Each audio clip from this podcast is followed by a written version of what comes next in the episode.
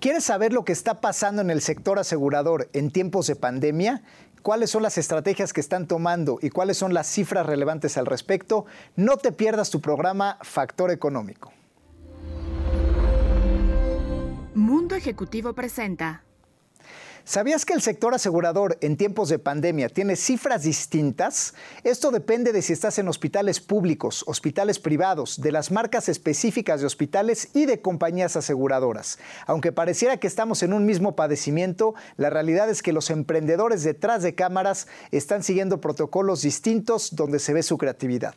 Así que no te pierdas tu programa Factor Económico donde traemos grandes sorpresas.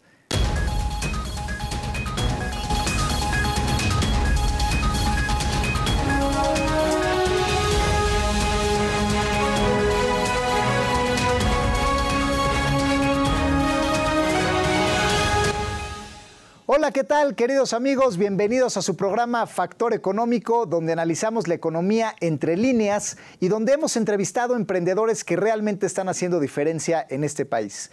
El programa de hoy es sumamente interesante porque estamos hablando con un emprendedor del sector asegurador, que sin duda están en la línea y en el frente de batalla, en la infantería de todo este tema de pandemia y vamos a ver realmente todo el movimiento estratégico que hay detrás de esta industria. Así que eh, me da mucho gusto darle la bienvenida a Isaac Hernández Perla, quien es director general de Waspert, una de las compañías eh, promotoras de seguros pues, más importantes del país. Y te damos la bienvenida, mi querido Isaac, para que pues eh, nos platiques un poquito de ti. Al contrario, Enrique, muchas gracias por la invitación, un placer estar acá. Pues bienvenido, Isaac. Y sin más preámbulo, te preguntaría como opinión educada, como experto que eres, eh, ¿cuál es el papel del sector asegurador en tiempos difíciles como este? ¿Qué están haciendo ustedes que pues están dirigiendo este tipo de compañías? Yo creo que habría que verlo en dos dimensiones, lo que respecta a los seguros que protegen personas y los seguros que protegen bienes, ¿no? Son dos dimensiones distintas. Eh, siempre he creído que el sector asegurador tiene estos dos grandes enfoques. Cuando hablamos de bienes a nivel empresarial, hablamos de garantizar la sustentabilidad, la administración de los riesgos. Y cuando hablamos de los seguros que protegen personas a nivel empresarial, hablamos de competitividad, hablamos de planes de desarrollo, ¿no? Y en ambos sentidos me parece que el sector asegurado juega un papel determinante. Después, si brincamos a la parte de personas físicas, los seguros en personas físicas, la dimensión es otra, ¿no? Ahí estamos hablando de la sustentabilidad de la economía familiar, ¿no? Y se vuelve fundamental entender la diferencia entre un siniestro y una catástrofe. Un siniestro es cuando ocurre una problemática, un evento súbito y fortuito que puede ser una enfermedad, un accidente, en este caso la pandemia y, la catástrofe viene cuando además al, evento le tengo que poner un problema económico detrás. Es, no tengo la, la, solvencia económica para hacerle frente al problema. ¿no? El sector de seguros se ha vuelto determinante, los números son, son contundentes, números globales de dónde estamos parados al día de hoy, casi 7.500 millones de pesos pagados por concepto de cobertura alrededor de la pandemia en seguros de personas. Y habría que sumarle además eh, coberturas que tienen que ver con derivado de la pandemia, la depresión económica ha generado mucho desempleo y esto ha hecho que el índice de criminalidad aumente en el país y por lo tanto la delincuencia ha estado más fuerte. Entonces también habría que sumarle lo que se ha, lo que se ha pagado por concepto de todo lo que ha perdido el sector empresarial a consecuencia de, cómo se disparó en gran medida la delincuencia en el país. Entonces ha habido un incremento importante al robo al autotransporte, un incremento importante al robo a las empresas que se quedaron solas y en fin, en general el sector asegurado ha respondido como siempre de manera extraordinaria. Lo triste es que los índices de penetración del seguro en el país siguen siendo todavía muy bajos, ¿no? Y eso hace que entonces, no obstante que es un mecanismo muy útil y, verdaderamente valioso para el desarrollo y la sustentabilidad económica, eh, lo que puede aportar se vuelve todavía pues no tan representativo como quisiéramos por la penetración que los seguros tienen en este país, ¿no? Pero ahí estamos parados al día de hoy, ¿no? Eh, el sector importante, el sector asegurador, a diferencia de la inmensa mayoría de los sectores, tuvo una afectación moderada, ¿no? En términos de si creció o decreció y tal. Se está estimando el corte al último trimestre, eh, es que vamos a cerrar el año más o menos con un incremento, un crecimiento del 1%, ¿no? Contra presupuesto por debajo, pero en contexto me parece un gran número, ¿no? Como sector asegurador. Los números ahí están más o menos ahí. Ahora hablamos de esta escasa penetración, que, es algo que, se sabe, pero ¿cuáles son los números exactos? O sea, de cada 10 mexicanos, ¿cuántos tienen seguros? ¿De qué nivel?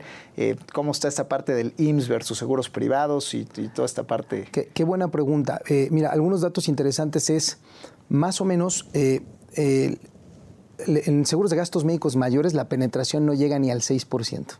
En los seguros de vida rondamos el 3%, el seguro que más tiene cobertura es el de autos, por ejemplo, y ronda el 10%. Es decir, somos un país que paradójicamente, no obstante que somos una de las 15 economías más grandes del mundo, ¿no? el índice de penetración de los seguros sigue siendo todavía muy bajo y tiene datos interesantes. Eh, por ejemplo, somos casi el 5% del PIB. Eh, es el sector institucional, el tercer sector institucional que más inversiones tiene año con año. ¿No? datos interesantes. No obstante todos estos números que son muy buenos, la penetración es muy bajita. Y, lo más triste todavía es que, por ejemplo, te dije, acabo de dar el dato de que eh, solo el más o menos 6% de la población tiene un seguro de gastos médicos mayores y de esos, 7 de cada 10 personas lo tiene porque una empresa se lo da como prestación. Esto significa entonces que mexicanos dispuestos a cubrir de su bolsa por su protección médica no llegan ni al 2% de la población. Ahí estamos. Y de vida ni hablar, todavía están más abajo los índices, ¿no? Y si repasamos otros seguros como el de hogar y estos, todavía vamos más abajo. Entonces, la realidad es que hay mucho trabajo por hacer. Eso me parece que es parte del reto que el sector enfrenta y que tenemos que, tomar el toro por los cuernos para hacer que esto crezca, ¿no? Claro, y además hay más competencia, ¿no? Porque cada vez hay más instituciones que ofrecen seguros. Bueno, los bancos se han metido con, con, Mucho con todo, ¿no? Entonces, ¿cómo está esa parte? O sea, ¿cuánta competencia hay? ¿Cuántas eh, aseguradoras hay en México? ¿Hay más, menos? Alrededor de 85 aseguradoras hay en el país, poquito más de 100 años de que existimos como sector. Es uno de los sectores económicos más maduros del país, de los más regulados, dicha de paso. Y, como dices, afortunadamente para todos, sumamente competido. Una de las cosas que más disfruto de estar en este sector es que la competencia es bestial. Números que te van a, dar una dimensión de que estamos hablando. 85 aseguradoras más o menos, por ahí, quizás una más, una menos. Eh, poquito más de 45 mil intermediarios, o sea, personas independientes que les llaman agentes de seguros, después cerca de 700 despachos del nivel del nuestro, que somos empresas ya con infraestructura, con procesos, con tecnología, y después tienes a los brokers transnacionales, ¿no? que ahí hablamos de un grupo muy pequeño que, participa en México, quizás no más de tres o cuatro de los que están a nivel mundial. Pues estamos hablando de números, es decir, por ejemplo, en mi competencia estamos hablando de más de 50 mil competidores, si sumo todos los tres segmentos, ¿no? Y ahí estamos parados. Y las aseguradas igual 85 y lo más interesante que las hay de todas las naturalezas, de todos los orígenes y, de todos los países y de todas las dimensiones. ¿no? Buenísimo, pues muchas gracias este, Isaac. Vamos a ir a, nuestro primer corte. Estamos hablando del, del segmento asegurador en México. No se vayan porque viene lo mejor del programa. Volvemos, queridos amigos, a Factor Económico. Estamos hablando con Isaac Hernández, director general de Waspert, con estos datos interesantísimos de lo que ha pasado este año en el sector asegurador. Eh, un, sector, digamos, que a pesar de tener muy poca penetración todavía en el mercado y de esta poca cultura de aseguramiento, es un sector que compite, que representa una parte importantísima del Producto Interno Bruto, donde hay más de 85 instituciones, donde hay decenas de miles de gente que se dedica a esta industria y además es un sector que le está entrando al tema de la pandemia, donde ya nos hablaban de una erogación específica para este tema mayor a los 7 mil millones de pesos. Y bueno, en esta coyuntura, justamente entre tanta competencia, tantos mitos relacionados al seguro, eh, pues te diría, mi, querido Isaac, eh, ¿de qué trata Waspert? Y para que nos platiques un poco más de la oferta de valor que tiene un despacho como ustedes. Hombre, muchísimas gracias. Mira, nos gusta autodefinirnos, de hecho eso es parte de nuestro eslogan, como expertos cuidando lo que más le importa a nuestros clientes. ¿Por qué nos autodefinimos así? Porque entendemos los seguros no como una póliza. Lo entendemos como el mecanismo que permite cuidar, proteger y darle sustentabilidad y viabilidad a los aspectos más sensibles de las personas y de las empresas. Detrás de un seguro, ¿qué estás poniendo, qué estás cuidando atrás? Estás cuidando tu salud, estás cuidando tu legado, estás cuidando tu patrimonio. No me imagino para un ser humano para el cual estos aspectos no sean de vital importancia. Y, derivado de ello entendemos nuestra labor como expertos que se dedican a hacer una intermediación entre las necesidades del cliente y las soluciones del sector asegurador, haciendo una figura intermedia que permita que el cliente obtenga la mejor relación costo-beneficio disponible del mercado. Y lo hacemos en tres etapas. Lo hacemos, entendemos, mira, para hacer esto me parece que la manera más inteligente de responderlo es preguntándote por qué tendríamos que existir. Si al final hay aseguradoras, si al final hay clientes, ¿para qué estamos nosotros? ¿Cuál es la lógica de la existencia de un intermediario cuando hay quien ofrece la solución de manera directa y el cliente que la demanda, ¿no? Es una pregunta interesante. A mí me parece que, que la labor y el aporte que nosotros hacemos tiene que ver con básicamente tres o cuatro aspectos muy, muy importantes. El primero es la relación costo-beneficio de la compra. Es decir, si tú fueras en directo a tratar de adquirir un producto del seguro, del sector asegurador, es altamente probable que no seas experto al respecto y que no necesariamente tengas los elementos, ni, digamos, ni los, ni los fundamentales para entender cuál es la mejor opción que encuentras en el mercado, que hay disponible en el mercado. Nos parece que nosotros, mediante una etapa consultiva que hacemos al inicio, personas físicas, personas morales, es primero identificar básicamente tres aspectos. ¿Dónde estás hoy? Con qué cuentas ya y a dónde te gustaría llegar, ¿vale? ¿Cuál es ese mejor escenario de dónde estás a dónde te podemos llevar? Y nosotros nos vamos a encargar en conjunto contigo de seleccionar la mejor opción disponible que hay allá afuera. Entonces, la primera etapa es, te garantizo que te voy a ayudar a delinear la estrategia correcta, a seleccionar y encontrar el mejor producto disponible que hay allá afuera y que esto que estamos haciendo propiamente se convierta en el traspaso de donde estabas a este mejor escenario de administración de riesgos, de generación patrimonial, ¿no? Básicamente, en encontrar aquella, aquel saco, aquella medida que te, que te queda perfecto, ¿no? Esa es la primera etapa. Lo hacemos comparando lo que ya tienes y contraproponiendo, presentando análisis y dictámenes de lo que ya tienes y contraproponiendo, identificando áreas de mejoras, áreas de mejora, áreas de oportunidad y una contrapropuesta que mitigue las áreas de riesgo y que capitalice las áreas de oportunidad. Con compañías de igual o mejor prestigio. Esa es la etapa uno. Una vez que el cliente confía en nosotros y dice, sí, sí, suena, hay mucho valor en lo que me ofertas, viene una etapa dos que es la implementación pueden haber dos tipos, aquel cliente que nunca tenía un seguro, que es la primera vez que lo contrata, y ese onboarding a su primera vez, ¿no? O aquel que ya venía con seguros y que nosotros lo que vamos a hacer es un traspaso transparente en donde se haga de manera ordenada y, muy cuidada. Y la etapa tres, que es el acompañamiento. Tú contratas un seguro con la, con la mejor de las intenciones de no utilizarlo. El mejor seguro es el que no se usa, ¿no? Pero cuando lo usas, quieres saber que lo que contrataste verdaderamente responde a las necesidades que tú buscabas y que estás perfectamente protegido. Y eso lo hacemos dividiéndolo básicamente en tres niveles esta etapa 3 de acompañamiento tiene que ver con la tranquilidad de que puedas dormir tranquilo, que aquello que confiaste en nosotros, para que nosotros lo cuidáramos y lo, administráramos, lo administráramos, está perfectamente administrado. Lo segundo es que si tienes alguna necesidad administrativa de tus seguros o bien de siniestralidad, porque se presentó un evento, que tengas un acompañamiento experto que permita que puedas devengar lo que contrataste a cabalidad y que no hayan letras chiquitas que te jueguen en contra, sino todo lo contrario. ¿no?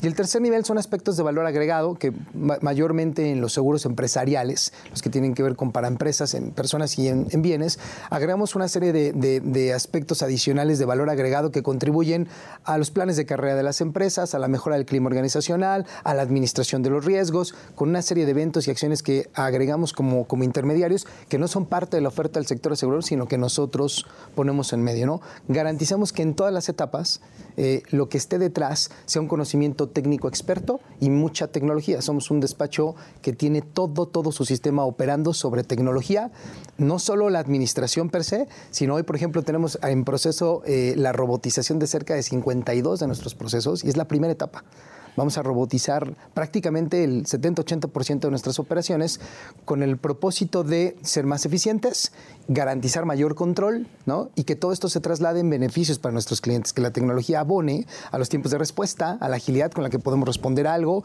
el control y la información que podemos poner a su disposición para el análisis y toma de decisiones, pues es, de otro nivel, ¿no? Claro. Y fíjate que es interesante que comentes esto porque de, este término famoso ahorita que es el, el término fintech, de alguna manera, o sea, como esta digitalización de procesos financieros, pues ha habido una ola muy grande, ¿no? O sea, con el open banking, los bancos que pueden dar información, el sector de intermediarios financieros, eh, no bancarios, la gente que presta dinero, pero justo el sector asegurador es un sector que tiene una gran oportunidad y de no ha habido tanta innovación. Cierto. Por eso es interesante que ustedes lo, estén haciendo, ¿no? Porque la gente, pues, eso, o sea, necesita tener ese soporte tecnológico y trascender esos mitos de que, el seguro no paga, sí paga y, todo este, y todo este tipo, ¿no? Sin lugar a dudas, yo, coincido contigo, me parece que el sector asegurador llega tarde a la tecnología, ¿eh? estamos tarde.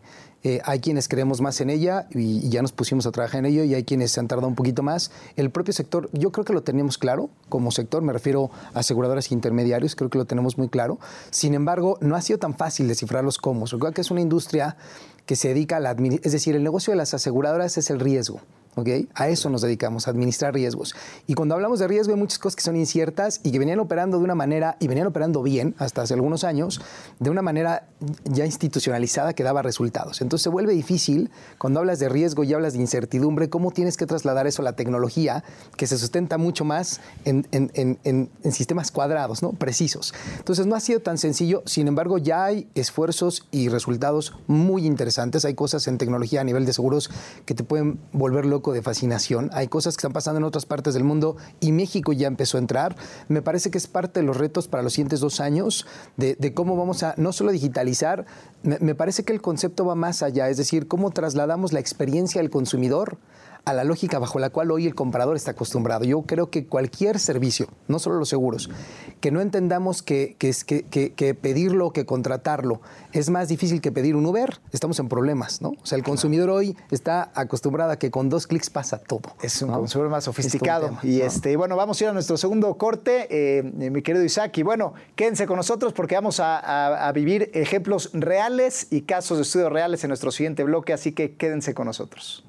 Volvemos, queridos amigos, a Factor Económico. Estamos hablando sobre el sector asegurador detrás de cámaras, qué es todo esto que, que, pasa en las aseguradoras, cuánto gastan, qué penetración del mercado tiene y bueno, toda la tecnología que también está llegando a este sector para atender a un consumidor sin duda más sofisticado. Pero aterrizando un poco más al día a día, ¿a qué pasa si me atiendo con una u otra aseguradora y a qué me expongo si estoy ahora sí que en el sector público, en el sector privado, hablando de atenderme médicamente? Pues vamos a pasar algunos ejemplos, mi querido Isaac, y te diría, ¿qué tan, o sea, parece que es una decisión, como dices, que pensamos en nunca usarla, pero ya que la necesitas, hay una trascendencia gigantesca en, tu propia vida, ¿no? Entonces, ¿cómo nos profundizarías un poquito más en este tema? Pues mira, alrededor de la pandemia hay cosas que, que, creo que son importantes destacar. Ya hay suficientes datos de que arrancó a hoy, que como sector se van, se van acumulando. La AMIS se pronuncia cada semana, saca un reporte de cómo está avanzando el tema, ¿no? El número global que te dirán 7.500 millones, pero cuando haces zoom a ese número hay cosas fascinantes, ¿no? La primera de ellas es que el gasto promedio por hospitalización está en 400 mil pesos, ¿no? Eh, pero esto es si no requieres ni respirador artificial, ni intubación, ni estas cosas. Es únicamente la hospitalización, el monitoreo. leve. Leve, digamos, ¿no? Cuando las cosas se complican, el gasto promedio se va a 4 millones de pesos. Wow. Con respirador y con intubación. 10 veces más. Ahora, eh, yo me pregunto cuántos mexicanos tenemos de la bolsa para hacerle frente a un evento de estos que además no nada más me puede pegar a mí, le puede pegar a mi familia y entonces el gasto se multiplica, ¿no? Pero lo interesante detrás de esto es no solo el gasto, sino además el efecto que está teniendo en la salud. Eh, los datos son contundentes al respecto. La mortandad en el sector público desafortunadamente alcanza alrededor del 9 al 10% de los casos y en el sector privado el promedio es de 4%. Entonces quiere decir que la atención en el sector privado ha resultado más efectiva eh, para restablecer la salud de las personas que desafortunadamente adquieren la enfermedad. Entonces no es un tema menor y si a esto atrás le sumas que cuando entras en un problema de salud pues no vas a poder eh, estar en tus actividades económicas que realizas, pues tienes una doble afectación. Ahí los seguros juegan un papel determinante. Es decir, el tener este back atrás para hacerle frente a esto es, extraordinario. Y a nivel de compañía, si tú me preguntas, la diferencia entre aseguradora y aseguradora, ¿cómo están enfrentando enfrentando la pandemia y cómo le dan cobertura a la enfermedad. Yo me atrevo a decirte que hay un, común denominador, por supuesto tiene sus matices, pero en el top 30 de las compañías aseguradoras del país y mayoritariamente en el top 15, ¿no? Vas a ver un comportamiento muy similar. Decidieron entrarle, aun y cuando muchas de ellas por contrato al principio podían negarse, tenían derecho a negarse. Y creo que en, un ánimo de ayudar y de entender para qué existimos como sector, decidieron no obstante sus condiciones contractuales, es decir, si le entramos, algunas con mayor beneficio que otras, algunas te permiten que lo contratas hoy, hoy te da COVID, hoy te da la, enfermedad de la pandemia y te, y, te, y te cubren, y otras sí te ponen un pequeño periodo de tiempo de espera, ¿no? Pero en general están cubriendo bien. Eh, no me ha tocado ver un caso en el que no se esté cubriendo de manera mayormente bien cubierto, puedan haber excepciones, porque, ojo, algo que la gente tiene que saber es que incluso el tratamiento que se está dando hoy, apenas acaba de salir la vacuna, tratamiento como tal no se tenía. Entonces la manera de abordar la enfermedad era incierta para los médicos y en consecuencia para las aseguradoras, que si cubro, que no pago, que no pago, era difícil. Fueron aprendiendo, se fueron dando estándares mundiales y eso se fue bajando a diferentes países y México siguió un poquito la misma lógica y hoy por hoy se está cubriendo mayormente todo el tratamiento de punta a punta y por supuesto también los decesos, ¿no? que detrás tengan una cobertura, también se están indemnizando. Hay incluso productos que desarrollaron compañías aseguradas específicamente para cubrir este padecimiento, con una serie de coberturas muy interesantes que no solo abonan a restablecer la salud o a indemnizar ante un fallecimiento, sino incluso sumas o bolsas de dinero para apoyar a la economía familiar cuando una persona entra en este estadio de enfermedad. Claro, entonces al final del día, eh, ahora sí que la compañía aseguradora que elijas, el hospital que elijas, y los doctores que elijas, pues sí juegan. Eso es una decisión importante en tu vida. Sin duda son determinantes. De alguna manera, ¿no? ¿Y, qué pasa con toda esta segunda parte, digamos, este, a lo mejor ya no tanto de pandemia, pero que es una parte importante del, sector, de tu futuro? O sea, temas de retiro, de educaciones, de seguros de vida. Eh, ¿Hacia dónde va? ¿Hay una conciencia distinta con todo esto que está pasando? Mira, siempre pasa, México es un país este, muy acostumbrado a estos ciclos, ¿no? Cuando tiembla, todo el mundo corre a comprar el seguro de sus departamentos y de sus casas. Ahorita hay una pandemia y el índice de compra este, y de renovación de los seguros de gastos médicos mayores voló. De hecho, hubo un efecto de compensación porque si bien, por ejemplo, seguros como el de automóvil se cayeron porque la gente estaba en sus casas y no circulaba, o el de las empresas que tuvieron problemas económicos que decrecieron su operación y por tanto su protección, eh, eso que se cayó se compensó con los seguros de personas en términos de los seguros de gastos y de vida. ¿no? Al, al, enfrentarme a una realidad tan fuerte como la que estamos viviendo, la gente se sensibiliza y entra un poco más en conciencia. El reto no está en esta etapa en donde es claro que la gente tiene muy presente el tema y está haciendo cosas por. El tema es cómo logramos que esta conciencia perdure a través del tiempo. ¿no? Nos ha pasado históricamente que vienen picos y conforme pasan los meses nos empezamos a relajar y esto se empieza a volver menos relevante. A mí me parece que una práctica financiera o una mejor práctica en finanzas de cualquier persona son los seguros y de cualquier empresa. No es casualidad, Enrique que, las empresas más exitosas del mundo y las personas más acaudaladas del mundo están forradas en seguros. Y lo digo de verdad, no, en aras de tratar de convencer a nadie que son una maravilla. Lo son, auténticamente son un mecanismo económico por excelencia para mantener estabilidad, para garantizar la viabilidad y la sustentabilidad en el largo plazo y para generar patrimonio.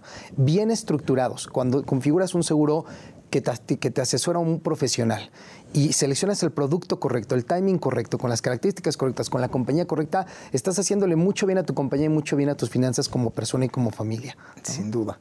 Y este, me gustaría esta última parte de la entrevista, Isaac, preguntarte, tú como persona, como emprendedor, eh, ¿qué aprendiste y qué has hecho en tu compañía diferente como mensaje que le puedas dar a otros emprendedores que nos sintonicen? Uf, ¿qué, no hicimos diferente? Yo creo que todo lo hicimos diferente. Debo de reconocer que muchas de las cosas que hicimos diferente eh, fueron planeadas y muchas otras fueron a consecuencia, o sea, fueron, fueron, fueron coercionadas por el contexto, ¿no? Una de ellas fue el tema de la tecnología. Nosotros ya creíamos en ella y habíamos invertido una cantidad importante, pero a raíz del proceso entendimos que el, teletrabajo a, distancia podía ser muy funcional. Entonces, ¿qué hicimos? Migramos toda la naturaleza, el ADN de la empresa cambió. Hoy por hoy, por ejemplo, no tenemos oficinas físicas, ¿no? Operamos todos a distancia. Eh, no, estamos evaluando si eventualmente tendremos o no algún regreso, pero hoy sabemos que tenemos una productividad más alta a distancia, por lo tanto la tecnología se volvió fundamental. Eh, nos reinventamos también en el modelo bajo el cual operamos con nuestro equipo de trabajo. Creemos mucho en modelos de compensación contra resultados, porque nos gusta ser una empresa que da resultados a nuestros clientes y a nuestros socios de negocio, entonces la misma lógica la modificamos para con nuestros colaboradores y me parece que cambiamos todo, incluso el enfoque del portafolio de productos que salíamos a vender tuvo que cambiar. Tuvo que cambiar por lo que te acabo de decir, no hubo un efecto económico y había que reinventarse en el aproximamiento hacia los clientes y en, el, en qué oferta les íbamos a acercar. Claro, así que, que, portafolio, infraestructura física y clientes. Pues mira, Isaac, la verdad es que eres una persona sumamente brillante y elocuente. Ah, Esta entrevista ha sido espectacular y llena de contenido y de cifras. Eh, nos da muchísimo gusto haberte tenido. Y bueno, pues amigos, síganos en Factor Económico. La verdad es que estamos muy contentos. Síganos en las redes sociales que aparecen en pantalla, tanto de Waspert como, como nuestras de Factor Económico económico. Estamos creciendo en audiencia, convirtiéndonos en un programa muy visto en, en esta nueva línea de mundo ejecutivo, por lo cual les agradecemos todo su apoyo. Síganos, recomiéndenos y coméntenos. Esto es Factor Económico. Muchas gracias.